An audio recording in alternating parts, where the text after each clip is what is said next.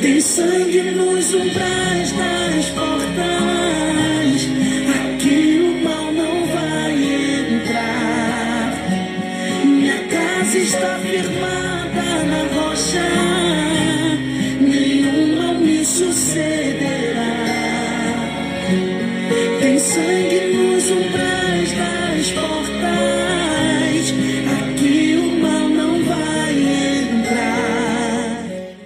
Aquele, pois, que ouve estas minhas palavras e as pratica, será comparado a um homem prudente que edificou a sua casa sobre a rocha. Graça e paz. Está chegando até você mais um encontro com Deus. Eu sou o pastor Paulo Rogério, da Igreja Missionária no Vale do Sol, em São José dos Campos. Estamos falando com muita alegria. É uma bênção poder compartilhar a palavra de Deus. Começamos então no encontro anterior, falamos sobre o homem prudente que constrói a sua casa na rocha e o insensato que constrói a sua casa na areia. O desejo do nosso coração é que sejamos tão tratados por Deus, tão ministrados pelo Espírito Santo, que venhamos nos tornar discípulos do Senhor, de ouvintes para discípulos. É uma alegria, é um prazer saber que Deus é o maior interessado em transformar a nossa vida como seus discípulos. Dando sequência então no nosso assunto de ontem, do encontro anterior, nós concluiremos hoje sobre o que a palavra de Deus nos explica no Evangelho de Mateus, capítulo 7, a partir do versículo 24. E eu vou ler novamente o texto.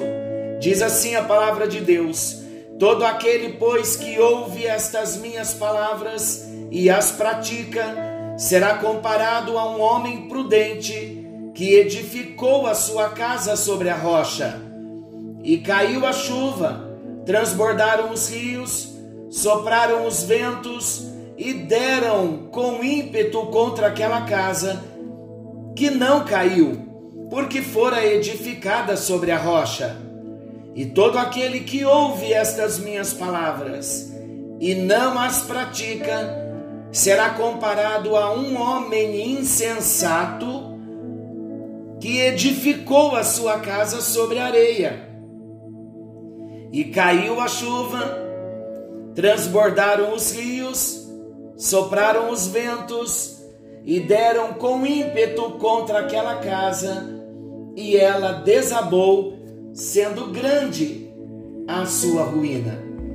Está à nossa disposição Casa na Rocha 1, que foi o encontro, o assunto do encontro anterior.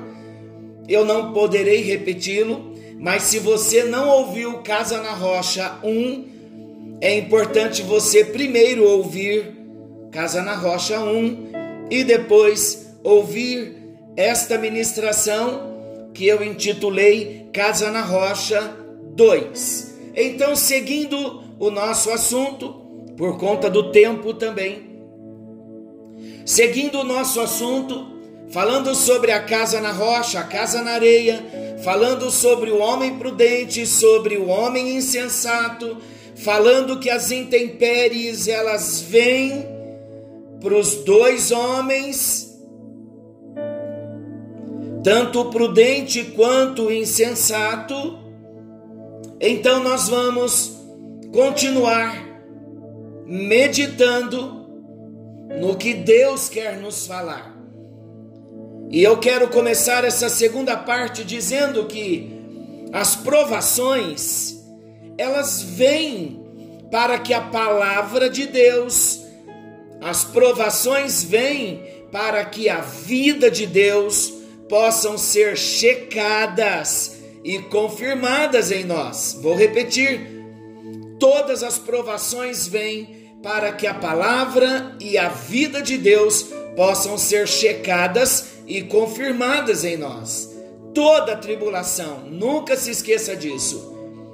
Quando você estiver entrando numa tribulação, porque todos nós entramos, passamos e saímos da provação, graças a Deus por isso. Mas é importante nós sabermos e permitirmos que a palavra caia no nosso coração, para que na hora em que estivermos sendo provados, venhamos lembrar do que Deus já nos falou, do que Deus já nos ensinou. Então é importante nós lembrarmos que toda tribulação, toda, toda tribulação é um teste.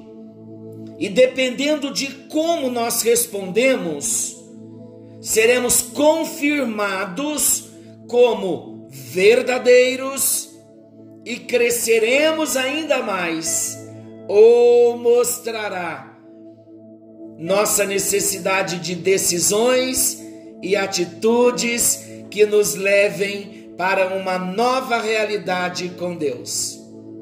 Eu vou repetir: toda tribulação é um teste, e dependendo de como nós respondemos, seremos confirmados como verdadeiros e cresceremos ainda mais. Ou mostrará a nossa necessidade de decisões e atitudes que nos levem para uma nova realidade com Deus. Em outras palavras, enquanto não formos aprovados, ou enquanto não formos aprovados em determinada prova, aquela prova vai voltar numa outra dimensão, de uma outra forma, até que sejamos aprovados. Segundo um teólogo, já citei o nome dele aqui e gosto muito da, da sua escrita, dos seus estudos, Martin Lloyd Jones. Ele diz o seguinte: Jesus indica três tipos de testes que o cristão enfrentará. É um comentário dele segundo o texto que já é claro a afirmação que Jesus faz. Mas vamos lá. As chuvas segundo Martin Lloyd Jones, e eu também concordo com ele. As chuvas, que significam tribulações, que vêm de vez em quando, em alguns períodos da nossa vida. Estou falando alguma coisa estranha? Não, estou falando coisas certas. As chuvas, que significam tribulações, que vem de vez em quando e em alguns períodos da nossa vida para nos testar. Elas vêm e elas se apresentam como a chuva, exemplificada aqui no texto. E caiu a chuva. A chuva vai cair mais cedo ou mais tarde para todos nós. Podem ser enfermidades, podem ser perdas, podem ser desapontamentos. Estou falando da chuva quando cai. A chuva pode ser enfermidades, perdas, desapontamentos, algo que sai errado em nossa vida, sermos abandonados por alguém, também como exemplo de chuva, ou qualquer súbita mudanças nas circunstâncias.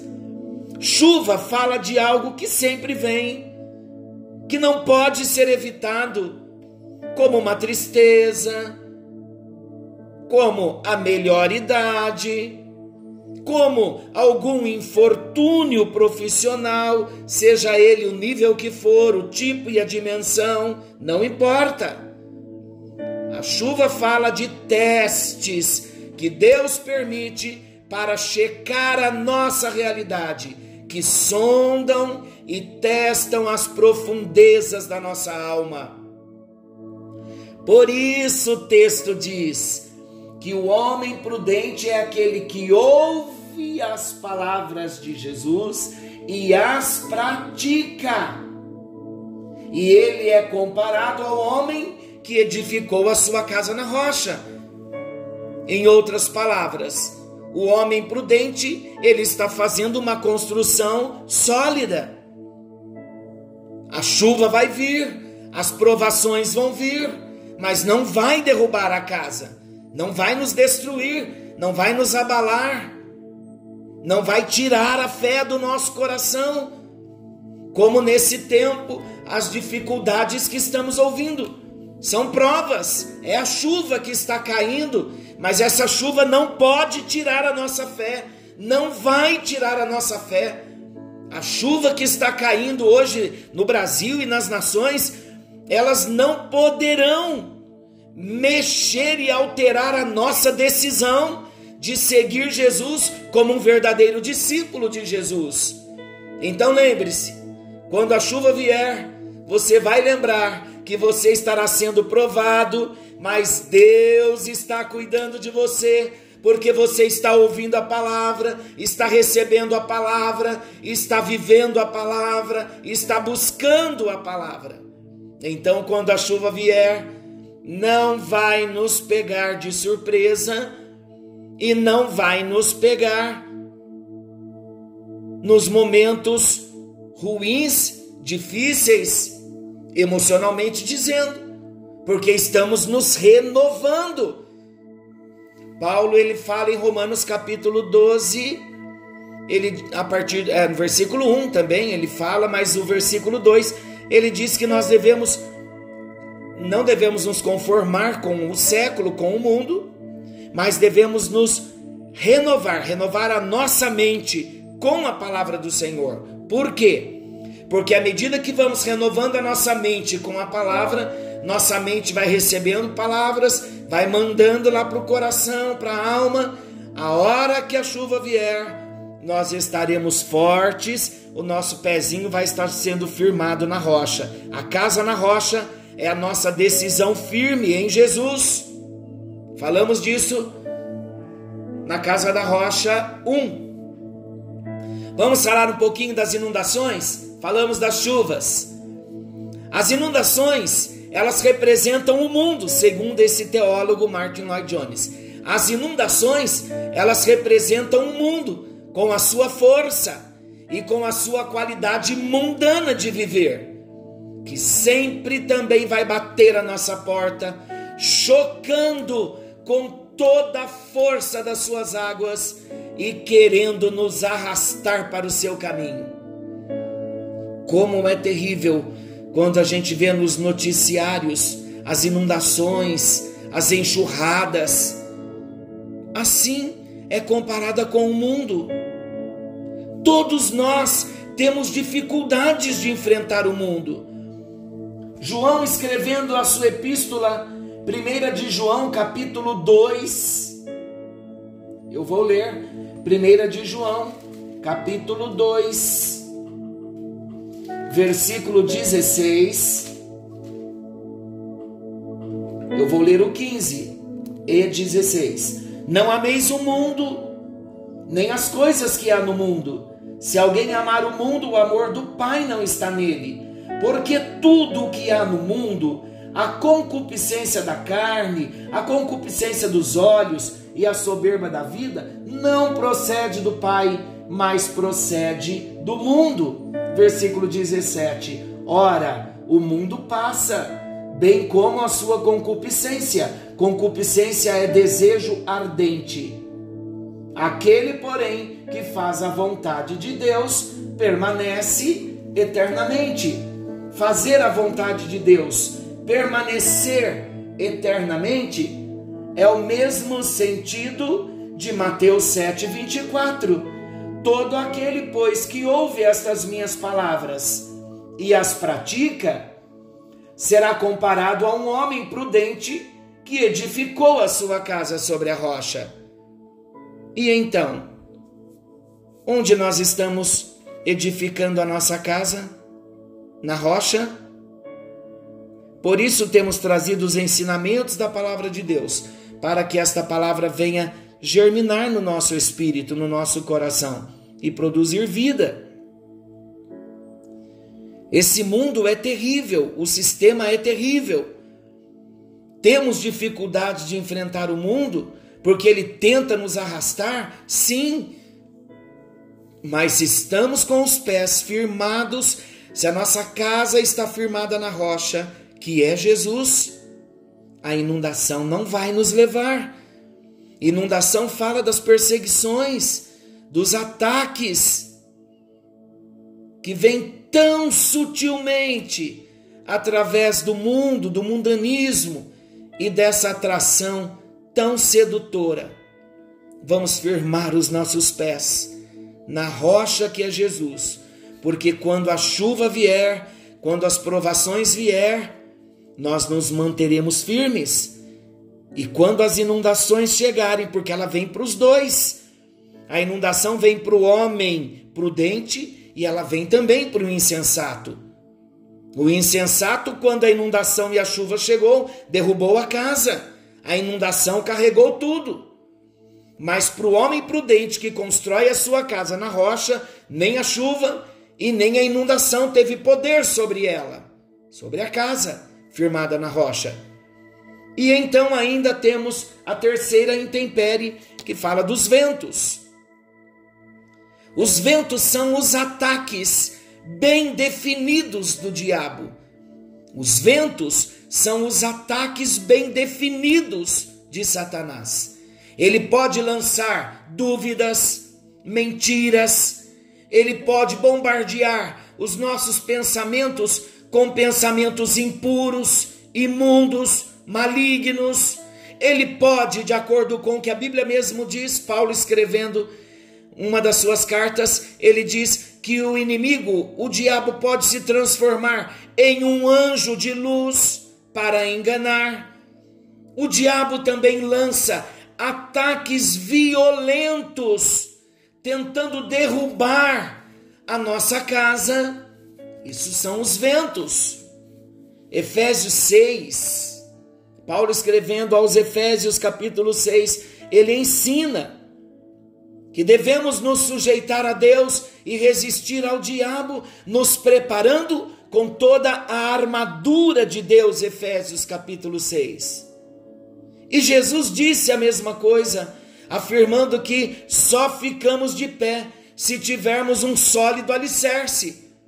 Foi por isso, novamente eu repito, que penso eu que Jesus deixou esse último ensinamento dos dois fundamentos, das duas casas, dos dois tipos de homem, para mostrar para nós o que vamos fazer com a palavra que temos recebido de Deus. Assim, Jesus estava ensinando aqueles que, que o seguiriam e não abandonariam a sua fé cristã. Deus permite que venham pressões com o propósito de testar a estrutura da nossa vida, a estrutura da nossa casa espiritual.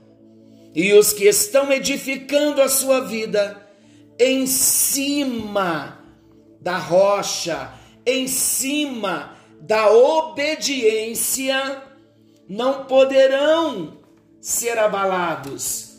Eu quero citar para você o Salmo, Salmo 125. Olha que maravilhoso esse salmo.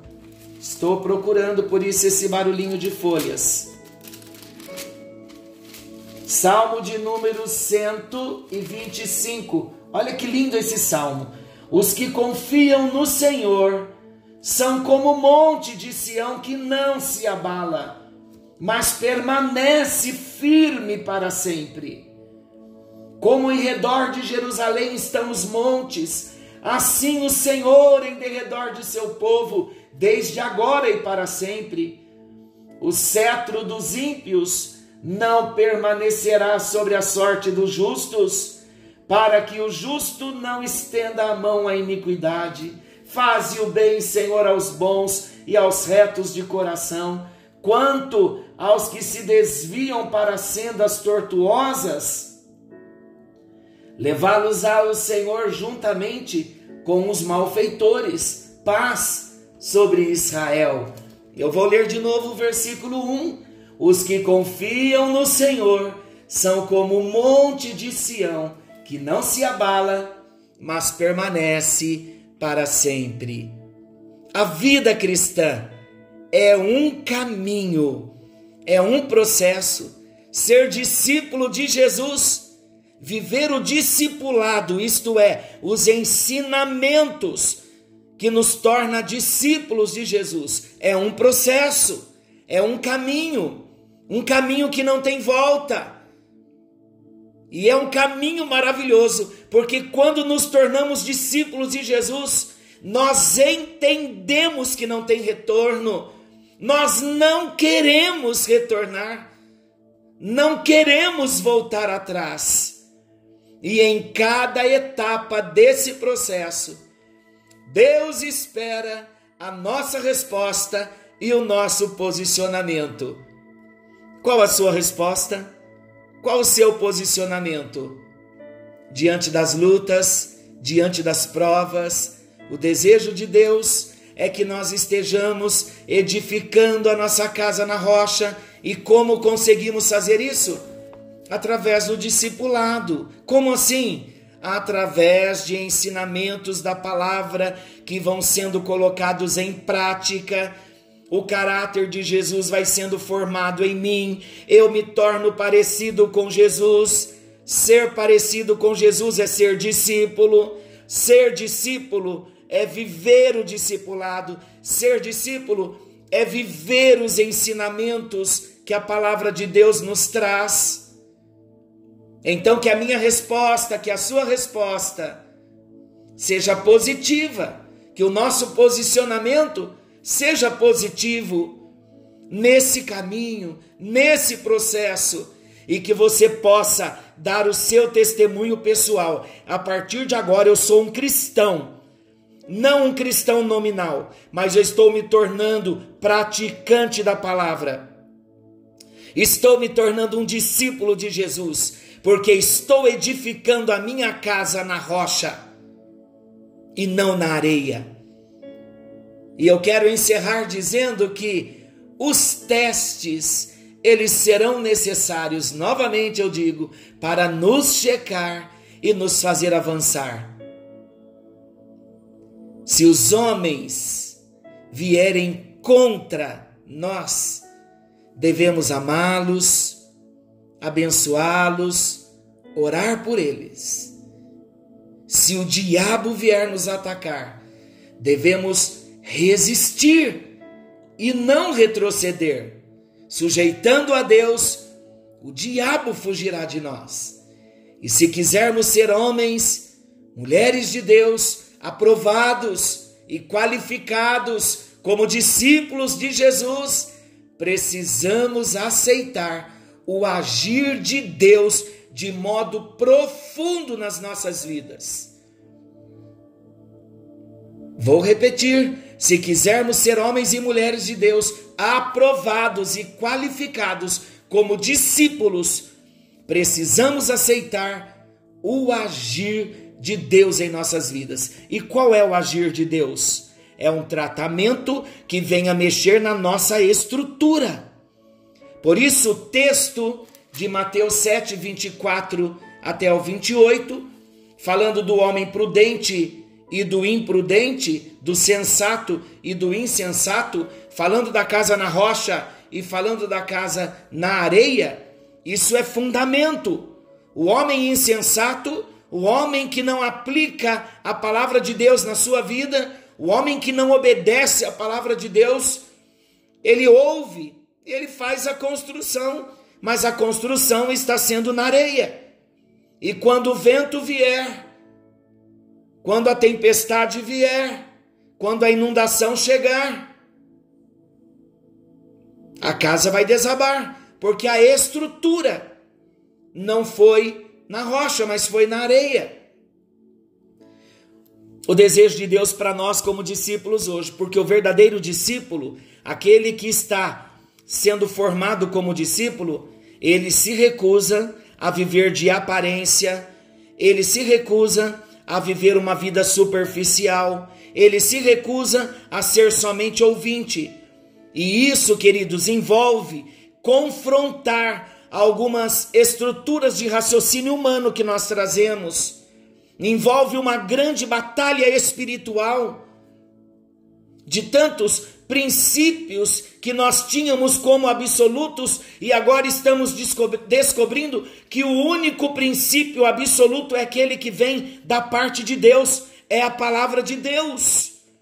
Isso envolve nós deixarmos para trás algumas crenças, alguns modismos, alguns misticismos, alguns e todo, na verdade, todo sincretismo. Isto fala de renunciarmos a muitas coisas que servíamos e adorávamos como Deus e de fato não são. Êxodo capítulo 20, nos Dez Mandamentos, Deus já nos ordena que não devemos adorar a outros deuses, somente o Senhor. Pai, Filho e Espírito Santo são um só, Ele é Deus, Ele é Iavé, Ele é o Senhor dos exércitos. Então a nossa adoração deve ser dada somente ao nosso Deus mas eu sei que você é um homem, uma mulher corajosa, uma mulher corajosa, um homem corajoso, e nós estamos dispostos, porque isso também vai refletir na, na nossa eternidade. Onde queremos passar? Ao lado de Deus ou separados de Deus para sempre? O homem prudente, além de ter uma boa estrutura em vida, ele vai morar eternamente com Deus. O insensato, além de ter várias construções derrubadas pelas intempéries, pelas lutas, como nós já vimos há, há pouco, também não vai morar com Deus. Mas eu desejo, e o desejo de Deus também, é que você seja esse homem prudente, edificando a sua casa, a sua fé, agora somente em Jesus, e que você tenha esse testemunho, agora eu sou um cristão verdadeiro. Amém, queridos? Você pode tomar essa decisão nessa hora. A hora que as chuvas vierem, as inundações vierem e os ventos vierem contra as nossas vidas, nós saberemos, pelo poder de Deus, que estaremos sendo aprovados, porque a presença de Deus está em nós. O Senhor é a nossa fortaleza e nós confiamos. E o Salmo 125: os que confiam no Senhor são como o monte de Sião, que não se abalam, mas permanecem para sempre. Vamos falar com o nosso Deus? Querido e amado Deus, nesta hora nós ouvimos a tua palavra. Estamos cientes do que o Senhor tem para nós. Nós queremos ser discípulos do Senhor, queremos ser discípulos verdadeiros, não queremos viver mais uma vida superficial com o nome de vida cristã. Não queremos ser pessoas e nem cristãos nominais, mas nós queremos ser transformados pelo Senhor. Ah, Espírito Santo, abra, abra o nosso entendimento nesta hora o nosso coração está aberto. Age com poder na nossa vida. Derruba, ó Deus, nesta hora por terra todas as estruturas de raciocínio humano, tudo aquilo que nós acreditávamos que era absoluto, mas na verdade eram construções na areia. Nós não queremos ser comparados a esse homem insensato. Porque a verdade é, ó Deus, que muitas construções que nós já fizemos já foram derrubadas, já tivemos a evidência de que vivemos na insensatez da nossa fé por muitos anos, mas agora nós queremos colocar de fato a nossa fé, a nossa decisão, a nossa vida firmada na rocha, fundamentada na rocha, que é Jesus, que é a tua palavra. Aceitamos o chamado para sermos verdadeiros discípulos, e a partir de agora, Senhor, as nossas vidas estão em tuas mãos. Nós vamos te servir, nós vamos te seguir, nós vamos te amar, não vamos dar o nosso amor a ninguém mais, somente ao Senhor tu serás o primeiro e o único das nossas vidas. Queremos na eternidade estar ao teu lado e queremos ainda em vida experimentarmos as bênçãos de uma alma curada, de uma alma restaurada, do emocional sarado, de uma firmeza maior no Senhor, para olharmos para a tempestade para o vento, para a inundação. Como o Senhor vê, nós nos apropriamos da tua palavra que é verdadeira e recebemos o fortalecimento e a convicção para andarmos na tua presença como discípulos que te amam de verdade. É verdade, ó Deus, o que nós acabamos de orar e nós oramos em nome de Jesus. Amém, amém e graças a Deus. Volte a ouvir novamente esse tema quantas vezes forem necessárias. Volte no ponto da oração para orar novamente concordando. Faça diante de Deus a sua decisão e seja um discípulo verdadeiro, um homem que ouve, um homem que ama a palavra, que guarda no coração, que obedece e que pratica, para sermos chamados por Deus como homens prudentes que edificamos a nossa vida, a nossa casa na rocha. Amém. E graças a Deus, que o Senhor Deus te abençoe e te guarde Querendo Deus, amanhã estaremos de volta nesse mesmo horário com mais um encontro com Deus.